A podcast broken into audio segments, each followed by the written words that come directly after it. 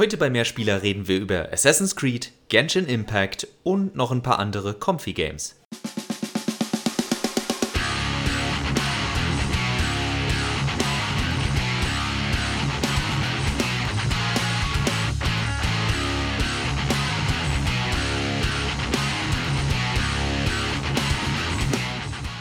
Und damit herzlich willkommen zu einer neuen Ausgabe von Mehrspieler, dem Podcast von Daran geht die Welt zugrunde und Robots and Dragons über Videospiele mit mir zusammen macht das der liebe Max schon seit über zehn Jahren. Also zehn Jahre und ein paar Monate, muss man sagen. Und äh, kleine Warnung vorweg, wenn ihr im Hintergrund das süße Säuseln einer Piano-Interpretation diverser Legend, äh, Secret of Mana-Titel hört, äh, das ist mein Sohn, der mit einer Boombox rumläuft. Viel Spaß. Sie werden so schnell erwachsen.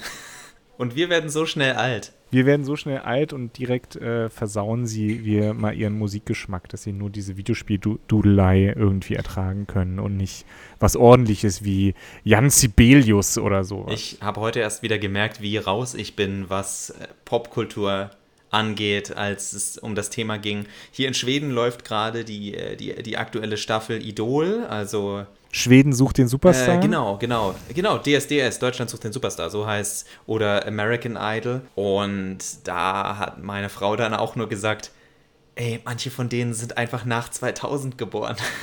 Ich so, ja, es ist 2022. Viele dieser Leute sind halt so um die 18. Die sind, mm ja, wir werden nicht jünger. Und das äh, bringt uns zu einem schönen Thema, weil ich habe ja viel mit Leuten zu tun, die nach 2000 geboren sind. Ich habe neulich mit einem einer so, so einer Person geredet ähm, und die junge Frau äh, meinte, ja, und sie spielt dann halt gerne mal, weiß nicht, Genshin Impact und Valorant. Und äh, wir wollen ja heute so ein bisschen, nicht, nicht so wirklich über Genshin Impact reden, aber wir wollen darüber reden, warum Genshin Impact vielleicht äh, in die Richtung eines Comfy Games geht. Was ist ein Comfy Game, Max? Genau, also um das Ganze vor und zurück und wieder vorzurollen. Ich habe ja eben schon in der Einleitung von Assassin's Creed und Genshin Impact gesprochen und im Grunde wollen wir heute über Comfy Games sprechen. Und wenn die Leute an Comfy Games denken, dann reden sie in der Regel über sowas wie Harvest Moon, das inzwischen nicht mehr Harvest Moon heißt, um also Farm Simulators, Life Simulators, Spiele, wo du ganz viel klickst, aber, aber bei deinem eigenen Tempo und du musst keine Kämpfe oder sowas durchführen. Fun Fact zu Harvest Moon: Es gibt ja immer noch Harvest Moon, aber das eigentliche Harvest Moon von Natsume heißt jetzt Story of Seasons, während das ursprüngliche äh, Harvest Moon weitergeführt wird von einer anderen Firma, die aber nur die Rechte hat. Es ist kompliziert, ein völliger, völliger rechte Schwachsinn, aber naja. Es gibt sowieso nur ein Harvest Moon und das heißt Stardew Valley. Also ich hätte jetzt tatsächlich gesagt, Ihr könnt auch gerne mal den ein oder anderen Ableger von Story of Season ausprobieren. Die Spiele sind auch immer ganz ordentlich, aber Stardew Valley hat natürlich sich einen ganz besonderen Platz geschaffen. Und tatsächlich ist für mich ein Stardew Valley weniger ein Comfort Game als ein Genshin Impact, oder auch, je nachdem, wie man es spielt, ein Valorant oder ein Fortnite. Denn äh, es gab vor kurzem eine Episode von, von Yahtzee Zero Punctuation, wo er nicht in Zero Punctuation, in der Extra Punctuation, wo er darüber gesprochen hat, ja, das nächste große Ding werden Comfy Games die Leute sind immer mehr daran interessiert, ein bisschen abzuschalten, runterzufahren und dann farmt man halt lieber ein bisschen. Man denke auch daran, Yazzi hatte einmal als sein Spiel des Jahres, ah, jetzt fällt mir der Name nicht ein, wo man dieses Mädchen spielt, das die Leute äh, zur Schwelle des Todes, also das ist, also sie übernimmt. Spiritfarer. Genau, Spiritfarer. Und das war sein Spiel des Jahres und äh, ich habe Spiritfarer gespielt und mir dann nach ein paar Stunden habe ich einfach gemerkt, oh Gott, ich spiele im Grunde ein glorifiziertes Browser-Game, in dem ich die ganze Zeit irgendwelche Sachen pflanze, damit ich genug Zutaten habe, dass ich besseres Brot backen kann, damit die Leute schneller meine Freunde werden, damit ich ihnen sagen kann, so, jetzt akzeptiere, dass du tot bist, tschüss, ab in die nächste Welt mit dir.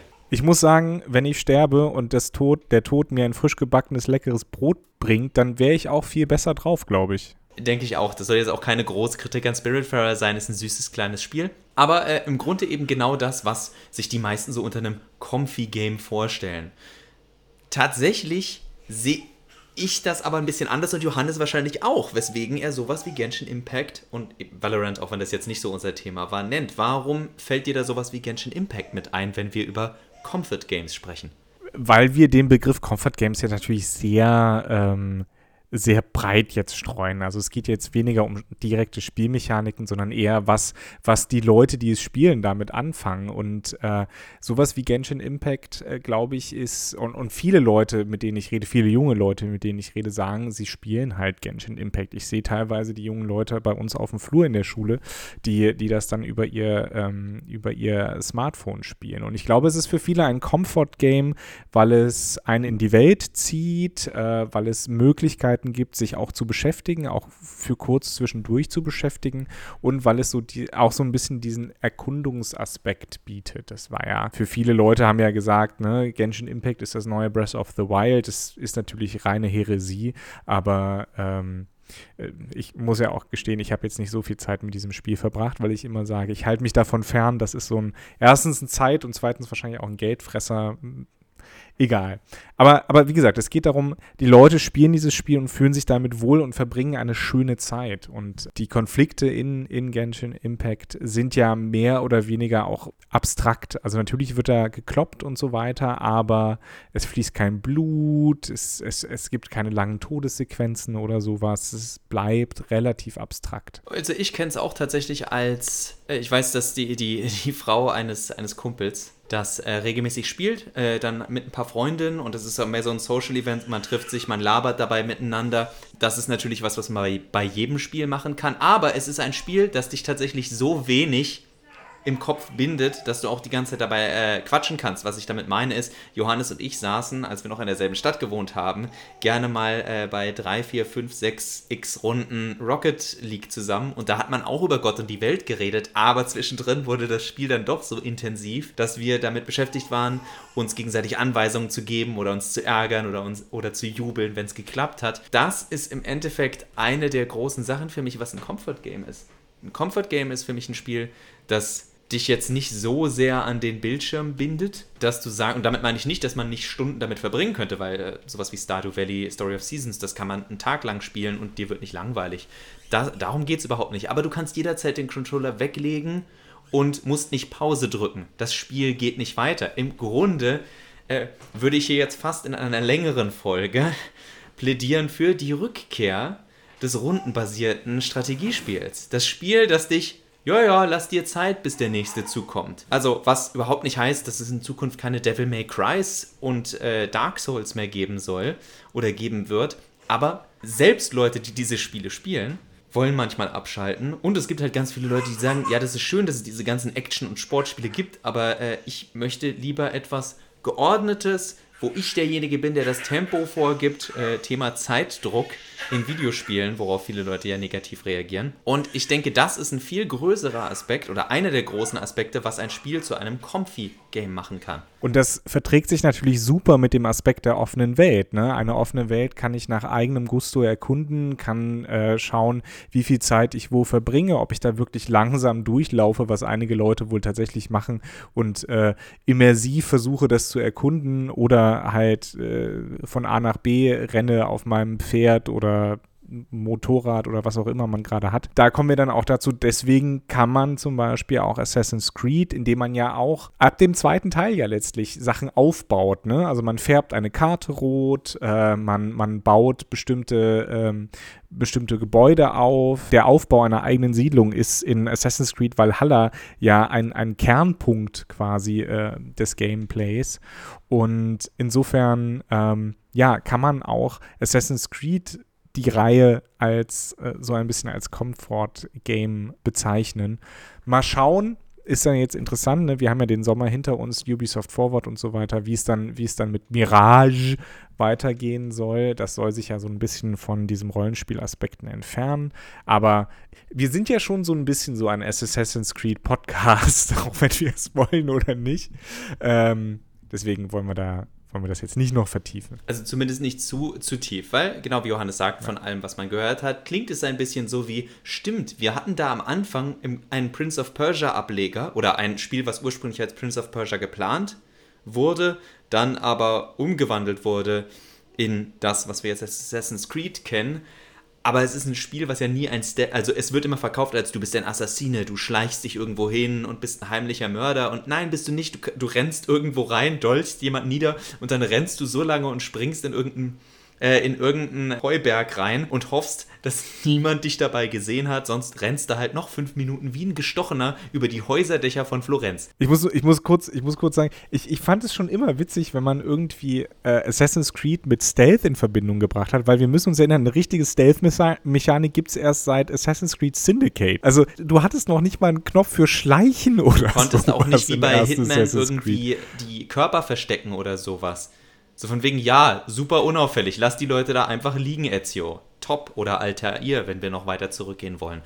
Aber Johannes hat schon gesagt, wir wollen gar nicht zu tief in die Reihe reingehen. Das Wichtigere ist ja erst, was später kam, dass diese Reihe immer wieder was Neues probiert hat. Und ja, es gab garantiert Spiele, die auch versucht haben, wieder mehr ein zumindest ein Action-Videospiel zu sein. Also man denke an Origins gerade. Aber selbst wo das Gameplay noch ähnlich geblieben ist, in Odyssey hat man schon wieder gesehen, eigentlich wollen wir eine Art Mass Effect machen und dann hauen wir noch ganz viele andere Sachen rein, so mit Dialogbäumen und wir RPGisieren das Ganze noch viel größer. In Valhalla war es, hey Kids, kennt ihr Skyrim? Und es ging eigentlich immer noch darauf, irgendwas draufzupacken. Und im Endeffekt äh, verkauft mir ein Trailer von Assassin's Creed natürlich, oh, hast du dieses neue Action-Spiel gespielt? Aber in Wirklichkeit Wirklichkeit, Johannes hat es schon erwähnt, ist es, ach so, hast du schon den neuen Dorfsimulator der Wikinger, äh, Wikinger Edition gespielt? Denn das ist, was ein Assassin's Creed inzwischen geworden ist. Du verbringst 80% deiner Zeit nicht mit Action-Gameplay, sondern mit Gegend erkunden, wenn du Lust hast, vielleicht ein Tier jagen, ein bisschen Met trinken, dein Dorf upgraden. Und das ist im Endeffekt nicht groß anders, als würdet ihr Stardew Valley oder Story of Seasons spielen. So Story of Assassins oder Assassins of Season. Nee, ich glaube, Story of Assassins ist besser. Harvest Assassin? Harvest. Assassin's Moon? Also, wir, wir arbeiten noch an dem Arbeitstitel. Der, der Grundgedanke ist für mich tatsächlich, ein Comfy-Game ist ein, ist ein Spiel, das jemanden vor den Fernseher oder vor seine Switch oder sein Handy lockt und dafür sorgt, dass du kein einziges Mal eine Schweißperle auf der Stirn hast, dass du dich nicht groß ärgern musst. Also klar, bei jedem Videospiel ärgert man sich manchmal ein bisschen. Und das Schlimmste, aber das Schlimmste ist, und das ist jetzt, so würde ich für, von meiner Seite der, der Abschluss, meine große Kritik an Comfy Games ist, das Beste, was du aus einem Comfy Game meistens rausbekommst, im Endeffekt, ist, dass du vor dem Bildschirm sitzt und machst, hm, also du, es gibt gar keine, also die Gratification ist natürlich da und sie findet dauerhaft statt, deswegen funktionieren diese Spiele so gut. Ah, wieder 10 Rüben, äh, mehr oder wieder 20 Brote gebacken. Aber irgendwann kommt ihr an den Punkt, dass ihr merkt, nichts davon ist etwas, um es mal mit Dark Souls zu vergleichen. Unfairer Vergleich, ich weiß, aber Dark Souls lebt von ich hab's geschafft, Yata. Und Yata gibt es in Comfy Games nicht. In Comfy Games gibt es nur, alles ist gut. Wir alle sterben irgendwann, aber bis dahin backen wir Brote. Vergiss einfach, dass wir alle irgendwann sterben. Ja, ja, es gibt Krieg auf der Welt ja, ja, wir wissen nicht, wie wir unsere Kinder durchs College oder die Hochschule bringen sollen. Aber daran denkst du jetzt nicht. Back noch ein paar Brote. Um mal wirklich zynisch über Comfy Games zu sein, das ist, äh, das ist so das, was mir immer fehlt bei Comfy Games. Was ist das, wo ich sage, wow, ich habe nicht nur Zeit totgeschlagen, hallo Assassin's Creed, und genau deswegen habe ich es erwähnt, ähm, sondern dass ich denke, ey, das war, äh, das war, um das böse PR-Wort Erlebnis zu nehmen. Das ist ein Spiel, das mir in Erinnerung bleibt. Also ich muss schon sagen, dass mir äh, mein, mein aufgebauter Hof äh, in Stardew Valley schon so ein bisschen in Erinnerung bleibt, natürlich. Ich habe den ja quasi selbst hochgezogen. Nee, ich gebe dir auf jeden Fall recht. Äh, ich glaube, Comfy Games im engeren Sinne, also so wie, wie, wie sie Yahtzee versteht, so diese Aufbauspiele, diese Simulatoren, diese Live-Simulators, die sind schon dazu da, uns in einer immer stürmischeren Welt, auch in einer immer stürmischeren Videospielwelt. Ich habe neulich einen Trailer oder einen, einen Bericht gesehen über dieses neue Square Enix Rollenspiel. Ach, äh, Forspoken. Forspoken, genau. Und da, also schon allein diese, diese Pressebilder zu sehen, ne? Diese, die, diesen, diesen Ingame, dieses Ingame-Footage, das hat mich, hat mich gestresst. Hat mich total gestresst. Und ich meine, Dark Souls und so weiter habe ich spiele ich gerne, das ist super, aber da ist das ist so bunt, das da ist so knallig, so viel das auf ist dem so, Bildschirm. Da passiert so viel, das kann ich nicht mehr, da bin ich zu alt für. Da spiele ich natürlich lieber äh, vielleicht ein kleineres, kleineres Spiel, in, in, in das ich auch, das viel mehr auch in der Realität gründet, die ich verstehen kann. Ne? Also das ist ja auch, äh, das muss man ja auch sagen, das ist ja auch so ein Teil von diesen Comfy Games, ne? Die, die haben Spielelogiken, die ich selbst nachvollziehen kann. Wenn ich da einen Samen in die Erde haue, kommt da ähm, irgendwann eine Pflanze. dann kommt da irgendwann eine Rübe raus. Genau. Wohingegen, wenn ich jetzt dieses Monster mit einer Eismagie erledige, dann ändert sich vielleicht der Loot, der dann droppt. Dann kriege ich vielleicht keine Haut, sondern direkt irgendwie Kristall, Kristalle raus und mit denen kann ich dann in einen anderen Upgrade-Baum. Und da habe ich schon keinen Bock mehr. Also das verstehe ich auch. Also und bei aller Kritik, die ich eben geäußert habe, es gibt da natürlich verschiedene Abstufungen und da wäre ich jetzt auch dieses überall gibt es gute und überall gibt es schlechte Spiele. Und ich habe am Anfang auch zu meiner Verteidigung gesagt, Stardew Valley ist für mich kein typisches Comfy-Game, weil das typische Comfy-Game ist ein Spiel, was nirgends hinführt. Können zu Recht die Leute sagen, Moment, dann trifft es ja gar nicht auf Assassin's Creed zu. Und ich würde sagen, doch immer mehr. Von Teil zu Teil ist es halt schlimmer geworden. Assassin's Creed 1 war tatsächlich ein Videospiel. Es, die Assassin's Creed, Assassin's Creed 2 war auch noch ein Videospiel und dann wurde es immer schlimmer mit so Sachen wie Brotherhood und Revelations, wo sie mehr und mehr Mechaniken draufgekloppt haben und es im Grunde nur noch darum ging, wie können wir den Spieler beschäftigen, weil die Kunst des du kannst ein Spiel nochmal spielen du kannst ein Spiel nochmal spielen, wenn es wirklich gut ist, ist halt immer mehr in Vergessenheit geraten und spätestens mit Skyrim war es verboten, ein Spiel zu machen, das darauf ausgelegt ist, dass man es nochmal spielt, sondern jeder versucht, dass sein Spiel endlos wird. Und das ist für mich immer das, was auf viele Comfy Games zutrifft, was mich dann wiederum stresst, weil ich mir denke, oh je, wenn es ein Spiel ist, das mir gefällt, werde ich da einfach 500 Stunden aufwärts reinsetzen.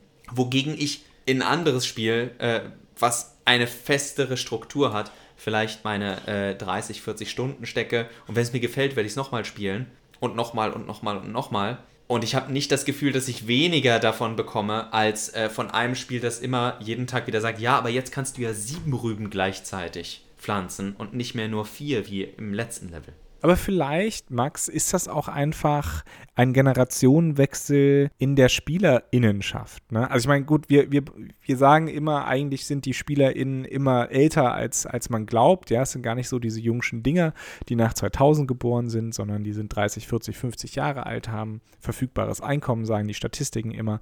Aber überlegen wir mal. Ne? Äh, äh, es ist ja tatsächlich so, wir sind noch wirklich gewohnt, ein Spiel dauert vielleicht so zwei Stunden, drei Stunden und äh, so Turtles in Time spielst du irgendwie in zwei Stunden durch, wenn du dir Zeit lässt. Das dauert tatsächlich weniger, wenn du es einigermaßen kannst. Und dann ist das Spiel durch.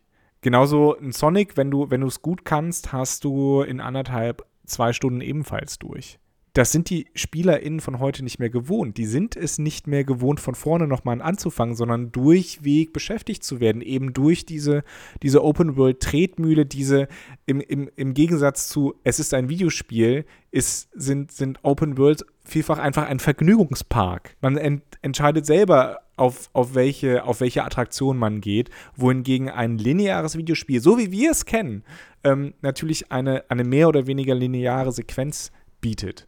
Es gibt es natürlich auch, ne, äh, erzähl, erzähl, linear erzählte Spiele, aber der äh, Vergnügungspark-Aspekt ist da, ist da viel größer. Und wie gesagt, es kann sein, dass es einfach, einfach wirklich äh, Spiele sind, die nicht mehr für, für unsere Generation so mitentwickelt werden, sondern eben für eine Generation, die auch viel schneller abgelenkt ist. Das müssen wir auch sagen. Ne? Also durch soziale Medien und so. Sorry. Das finde ich ganz interessant, weil ich genau das Gegenteil sagen wollte, wobei mir alles einleuchtet, was du sagst weil ich nämlich das Gefühl habe, dass die Comfort Games gerade für eine Generation vor uns, also damit meine ich jetzt älter als wir, gemacht worden ist, weil es die Spiele sind, auf die du dich nicht mehr so konzentrieren musst, die du pausieren kannst, wann du willst.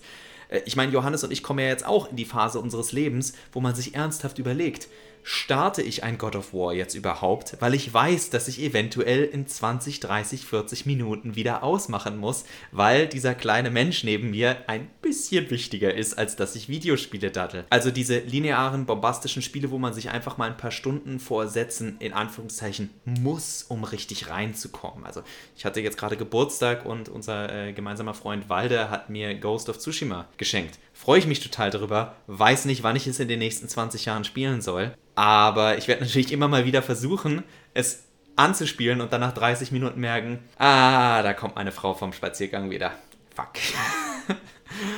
Also, das ist, glaube ich, etwas, was eben auch in einer bestimmten Phase des Lebens wirklich gut funktioniert. Aber mir leuchtet auch ein, dass du sagst, okay, dieses Games as a Service und Games as a Vergnügungspark und Dauerbeschallung sind natürlich auch für jüngere Leute interessant, sodass du damit gleichzeitig jüngere Spieler, aber auch eben ältere Spieler, also sagen wir mal so Mitte 30 und aufwärts, oder äh, also je nachdem, wann man halt Eltern wird, oder äh, der Job so viel Zeit von einem nimmt, dass man sagt, ja, ich will was zocken, aber ich habe jetzt keinen Bock mehr auf sowas Stressiges, wo ich mich reinfummeln muss mit der Mechanik, sondern ich will einfach ein paar verdammte Rüben aus dem Boden ziehen. Und ja, da würde mich sehr interessieren von äh, unseren äh, Zuhörern, ob sich da jetzt jemand so, hä, Moment, aber ich bin so alt wie ihr zwei, also so zwischen 30 und 35, zwischen 33 und 38. Und ähm, dann könnt ihr gerne, äh, gerne sagen, Moment, also ich spiele solche Spiele aber auch total gerne. Auch wenn Johannes und ich ja jetzt schon gesagt haben, es ist nicht so, dass wir das nicht spielen. Oder ob ihr sagt, es ist wirklich eher was für Jüngere oder eher was für Ältere.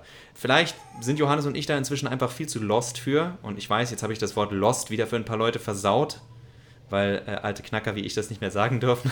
Aber bevor ich zu viel jetzt rede, was ich schon getan habe, sag ich für mich weiterhin, ich bin noch nicht bereit anzuerkennen, dass ich in der Comfy-Phase meines Lebens angekommen bin und freue mich tatsächlich auf sowas wie Forspoken. Äh, auch wenn es ein bisschen hektisch aussieht, ja. Ich freue mich auf das nächste Final Fantasy, was ja viel actionlastiger werden will. Ich werde bestimmt noch mal irgendwann ein Devil May Cry anfassen in meinem Leben. Und Johannes wird irgendwann Elden Ring spielen. Das ist keine Frage von ob, das ist eine Frage von wann. Das ist ein sehr langgezogenes Wann, aber es ist ein Wann. Ja, wahrscheinlich wird es vor nächstem Jahr nichts, aber äh, wir, wir, wir schauen mal. In drei Monaten äh, ist Weihnachten, also das Jahr ist ja schon fast wieder vorbei, Johannes. Ja, das Jahr ist fast vorbei, oh Gott, oh Gott. Was ich noch, was ich noch loswerden wollte, ist natürlich, mir geht es ja ähnlich wie dir. Ne? Ghost of Tsushima wird wahrscheinlich auch irgendwann für den PC erscheinen, seien wir ehrlich. Das lässt sich Sony nicht entgehen. Ähm, dann werde ich das auch kaufen und nicht spielen. Japan. Aber ich. Und äh, wenn, äh, selbes Thema, wenn Assassin's Creed Project Red oder sowas, ja, äh, rauskommt in Japan, ähm, dann werde ich auch ein Auge drauf werfen. So, so ist es nicht. Aber ähm, die Frage ist, ob es für uns dann wirklich Comfy Games sind oder nicht. Wir haben jetzt diesen Begriff sehr lose verwendet, aber äh, ihr könnt gerne ähm, uns dafür, äh, dafür schelten, dass wir das getan haben oder loben, dass wir ein bisschen über den Tellerrand geblickt Outside haben. the box. Wir haben äh, euch jetzt jedenfalls eure äh, quasi wöchentliche Dosis Cringe gegeben, indem Max äh, Lost benutzt hat. Genau, und, und Johannes äh, Cringe. Bevor ich jetzt auch ganz lost bin, äh, sage ich auf Wiederhören bis zum nächsten Mal. Macht's gut. Auf Wiederhören. Ciao.